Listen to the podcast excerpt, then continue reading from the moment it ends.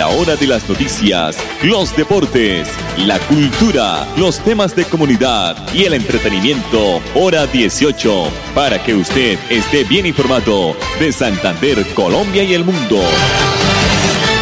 Hora 18. Dirige Alex Monsalve a través de Radio Melodía 1080M, la que manda en sintonía.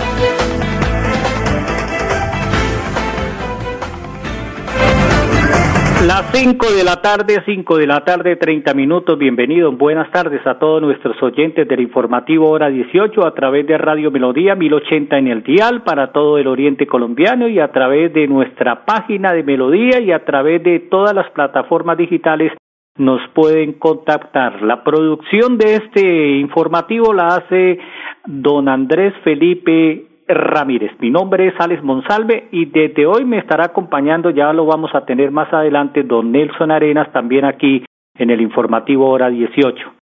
Bueno, la noticia más importante del día aquí en el informativo es que pues la ministra de Educación María Victoria Angulo informó en las horas de la mañana que van a ver eh, el retorno o se van a presentar el retorno de las, de las clases presenciales en los colegios públicos y privados en el mes de agosto. La ministra de Educación informó que las clases van a continuar siendo virtuales durante el mes de junio y julio y que a partir del mes de agosto se buscará implementar la presencia de, en las aulas eh, como una alternativa también pues que se debe regresar. Pese a que la propia ministra de Educación María Victoria Angulo confirmó que escuelas, colegios y universidades preparan desde ya las condiciones de retorno eh, alterno entre la virtualidad y la presencial a las aulas. El 1 de agosto los padres de familia y alumnos están preocupados por esta forma como se hará el regreso gradual. Dice ella pues que poco a poco se van a retomar todas las em, condiciones para que el 1 de agosto pues se retorne a la normalidad eh, según la ministra una de las que está angustiada es Rosa Pereira, quien teme, una mamá de una hija estudiante del Colegio José Celestino Muti de la ciudad de Bucaramanga, porque el tema de bioseguridad, sobre todo ahora con los eh, relaciones, eh, con los recientes aumentos de los casos del coronavirus, es muy complicado. Según la ministra eh, de Educación, en medio de la pandemia COVID-19, sigue buscándose alternativas con el Gobierno Nacional y con el Ministerio de Educación para que todo vuelva a la normalidad en las instituciones educativas del país. Eh, sería bueno saber eh, cuál es también la opinión de los alcaldes del área metropolitana y, por supuesto, del señor gobernador y, la posición también de los alcaldes del departamento, de los 87 eh, municipios del departamento de Santander.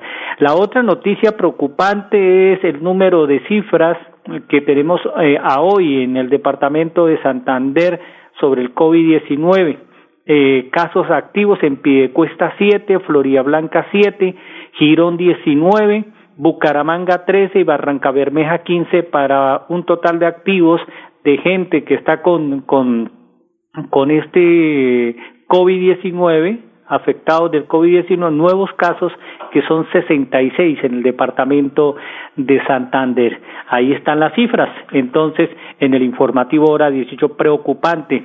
Eh, la pregunta que se hace la gente eh, es eh, qué medidas van a tomar los alcaldes y el señor gobernador con, con estas cifras que son monumentales que se han presentado en el departamento de Santander. Hay mucha gente, muchas personas que dicen que hay que retomar de nuevo pues las medidas anteriores y retomar el, un solo dígito en la cédula para darle apertura a las personas el eh, día tras día y no de tres o no de como se ha tomado a partir del lunes anterior 1 de junio que son pares e impares que son casi tres números por día. Entonces, eh, vamos a esperar mañana viernes, antes de culminar semana, cuál es la decisión tomada por el señor gobernador y reitero por los alcaldes del área metropolitana, que es el caso. Las cinco de la tarde, treinta y cuatro minutos aquí en el informativo hora dieciocho. Vamos a escuchar el primer invitado de la tarde. Ese es el doctor eh, Jorge Castro, que es el secretario de Tránsito y Transporte del municipio de Girón. Porque eh, con el alcalde Carlos Román se están realizando puestos de control al transporte público colectivo para que se estén cumpliendo las normas estrictamente en los diferentes barrios del municipio y por supuesto en el transporte público colectivo, que sea el número del 30% de ubicación o de capacidad de estos buses. Aquí está el secretario de Tránsito y Transporte de Girón, el doctor Jorge Castro. La Secretaría de Tránsito y Transporte, por directriz del señor alcalde, el doctor Carlos Román, realiza puestos de control en compañía de Policía Nacional, Vigilancia y Policía Nacional Especialidad Tránsito en varios sectores del municipio con el fin de constatar que el transporte público colectivo de pasajeros está cumpliendo con la normatividad que es el 35% de ocupación y que los ciudadanos que se movilizan en cualquier medio de transporte tengan permiso de salida, o sea que estén en su día de pico y cédula o que salgan basado en alguna de las excepciones que tiene el decreto presidencial. Escuchábamos al doctor Jorge Castro, secretario de Tránsito y Transporte del municipio de Girón. Mensajes comerciales aquí en el informativo Hora 18. Nuestra pasión nos impulsa a velar por los sueños y un mejor vivir. Nos apasiona el progreso, el ahorro y dar crédito a nuestro país. Nuestra pasión es mejorar su vida en financiera como Ultrasan. Vigila Supersolidaria, inscrita a Fogacop. Papi, papi, ¿ya renovó el seguro obligatorio con el grupo Manejar? No, mi amor. ¡Cuidado, papi! Señor conductor, compre el SOA original con el Grupo Manejar y reciba gratis el SOA físico con el sello de garantía Manejar. Pague los impuestos de su vehículo, el curso de conducción y renueve la licencia de conducir a través del Grupo Manejar. Y recuerde, manejen todos sus seguros con el Grupo Manejar. PBX 683-2500. Universidad Cooperativa de Colombia. Inscripciones abiertas. 685-4500. Opción 1. Vigilada mi educación. El aire cada día está más pesado. Por eso yo le apuesto a la movilidad limpia. Gracias a Cofuturo puedo escoger con qué moverme, aportándole al planeta bicicletas, patinetas o motos eléctricas y llegar a la U consciente de mi futuro. Por un planeta sostenible, yo me muevo limpio por la ciudad. Cofuturo, piensa en mí, piensa en todo. Sin plata para tu SOA, ven a Cofuturo y renueva ya tu SOA. Para carro moto, sin tanto trámite, visítanos en la calle 48 3333 y viaje seguro gracias a Cofuturo, tienda multiactiva, lo tiene todo. Cofuturo, creemos en ti. Cada día trabajamos para estar cerca de ti. Te brindamos soluciones para un mejor vivir.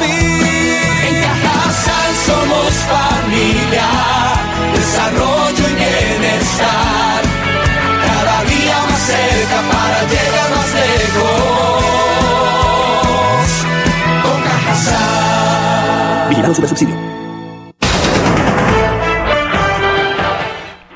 Las 5.39 minutos aquí en el informativo hora 18. Pese a que el Ministerio de Hacienda reposa un borrador mm, decreto que tiene como objeto establecer y diseñar, y diseñar todos los, los mecanismos necesarios para que las personas a las que les faltan 10 años o menos para cumplir la edad pensional pudiesen pasar al régimen de ahorro individual con solidaridad de régimen de prima media con prestación definida, pues la entidad aseguró hoy Colpensiones y confirmó que la idea no progresó. Entonces, parece que Colpensiones eh, se va a quedar así, eh, no progresó esta idea que se tenía de la prima media eh, con prestación definida. Don Nelson Arenas, bienvenidos al informativo hora 18. ¿Cómo se encuentra usted?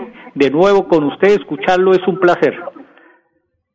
Don Alex Monsalve, el placer es mío volver a estar por esta prestigiosa emisora, por Radio Melodía, como siempre, los 1080, la más potente. Alex, es un gusto, es un placer volver estar hoy en el informativo hora 18 y estar pendiente de todo lo que le vamos a entregar a los oyentes con todo lo que tiene que ver en la parte deportiva, como siempre nos ha caracterizado.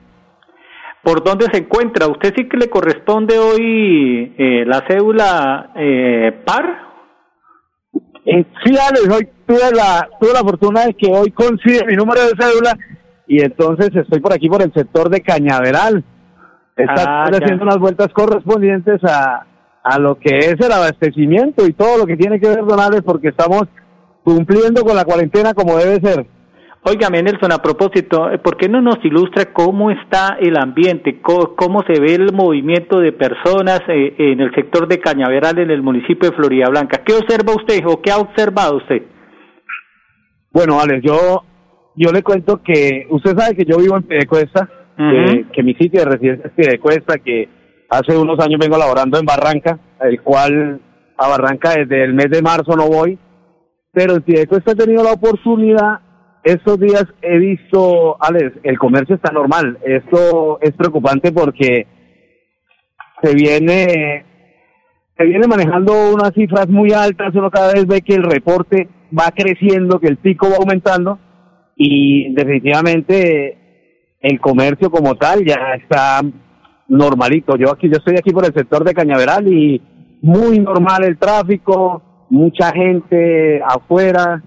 Definitivamente pues esperar donales que, la gente mantenga el aislamiento, que cumplan con todos los protocolos porque realmente lo que es la parte comercial ya prácticamente se, se ve que se está reactivando. O sea que en Colombia nosotros, como lo dice la gente del, común, la gente de la calle, cuando se crean las reglas, y pues nosotros ya estamos eh, eh, pensando en la trampa, ¿no? O sea, la gente, la gente cree que esto es mentira, que nunca nos va a tocar, que nunca nos va a llegar, que nunca nos va a tocar a la puerta, ¿no?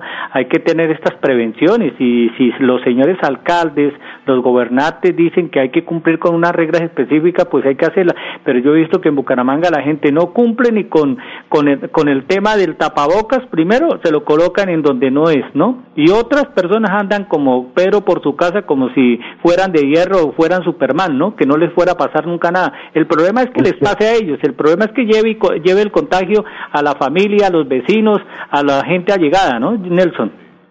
Usted lo ha dicho, Alex, eh, la gente, hay gente que no cree, hay gente que aún creen que esto es en juego, que esto no, no nos va a llegar, como usted dice, no nos va a tocar.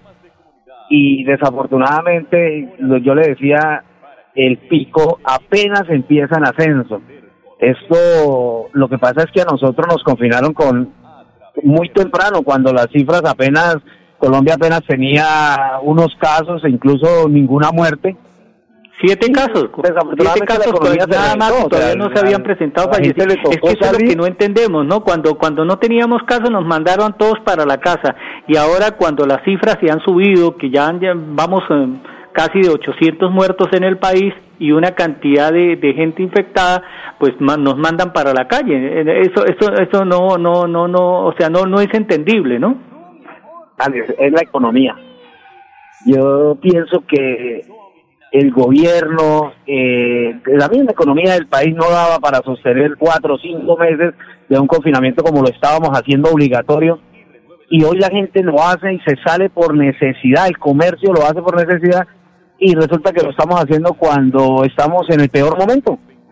Sí, señor. Y, y no, y, A pro- y hay- y- no, yo le escucho, Nelson, le escucho. le No, escucho. Alex, a propósito le decía porque tocando el tema que nos compete, que es todo lo que tiene que ver con el tema deportivo, usted sabe que eh, nos apasiona hablar del fútbol, en este caso la liga, está pasando lo mismo. La gente está pidiendo que el fútbol regrese, que, que se pueda ir a los estadios, que ya es hora, que los equipos se van a reventar.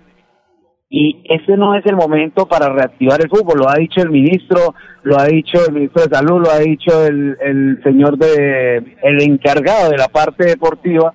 El ministro de Deportes, sí. Desafortunadamente, ahorita no, no es el momento de reactivar, apenas se habla de que la próxima semana se podrían reactivar los entrenamientos, pero que aún está por establecer. Sí, eh, entrenamientos individuales. Nelson, y a hoy entonces todavía no hay no hay nada claro con el regreso de la liga en Colombia y el retorno de, de porque se quedó a medias también el tema de Copa Suramericana y Copa Libertadores. Ya lo de las eliminatorias, eso ya se sabe que hasta el año entrante, o si se retoma es por allá en septiembre, ¿no? Se había hablado, de eliminatorias después de septiembre. Ya se habla de que por el año 2020 va a ser complicado. Usted sabe que los equipos tienen que empezar primero Hoy, hoy hablaba un experto y decía que hay que mirar de que hay que tener más o menos tres, cuatro semanas de preparación para volver a la competencia. Usted, usted se dio cuenta que en Alemania, en la primera fecha de regreso, fueron demasiados los casos de seleccionados, personas hubo que mucha gente, jugadores hubo que mucho venían jugador en- en resentido, tiempo es de más. para, Sí. y les costó. Sí. Sí, porque es que la, fa- la falta de ejercicio, la falta de condicionamiento en gimnasio, la falta también de práctica con balón, ¿no? O sea, es que eso es difícil y sobre todo tener el, el preparador físico, el médico y el y el y el técnico ahí al lado es muy diferente a usted prepararse en su casa, ¿no? Con con muchas incomodidades y con sin tener las herramientas adecuadas, ¿no? Que es diferente. Alex, eh, a mí me parece que en el tema del fútbol colombiano, de la liga colombiana, aparte de, del tema de cuándo vamos a regresar, eh, en este momento me parece que el dilema, que los directivos, que la misma federación, todos están manejando, es el tema de cómo se va a jugar el torneo. Acuérdense que se habla de una sede, se habla de que vamos a, a tirarlo este año y después hacemos unos cuadrangulares. Eso es lo que aún no se ha llegado, no han llegado a un acuerdo, no se ha definido. Entonces, lo primero que tenemos que empezar a mirar es cómo se va a jugar el torneo. Sí, ¿cómo se va a jugar? Si se va a terminar el que se, el que se, el que se arrancó, se hace uno nuevo un solo torneo, ¿cierto? Y, y, y lo de la sede Nelson, eh, dicen que lo más cercano es el eje cafetero con la ciudad de Cali, ¿no? Aunque el gobernador de Santander también puso en, en opción Bucaramanga, Barranca Bermeja y Florida Blanca, incluyendo el estadio primero de mayo de la UIN, ¿no? Lo que pasa es que usted sabe que las ciudades atractivas para el fútbol, en el caso Cali, Barranquilla, eh, Medellín, pues hoy son los son las ciudades que mayor contagio tienen y que entonces por eso ellas no las están mirando desde ese punto de vista. Parece una muy buena opción que es el eje cafetero y por ello también lo que anunciaba el gobernador de Santander de que Bucaramanga podía ser una de las sedes para empezar a mirar si se podía manejar el fútbol por, por regiones como lo quieren hacer. Pero como le digo, Alex, hasta que la mayor no se ponga de acuerdo con sus directivos y lo primero que tienen que hacer es definir cuál va a ser el calendario y cómo va a ser, cómo se va a jugar lo que resta de la liga.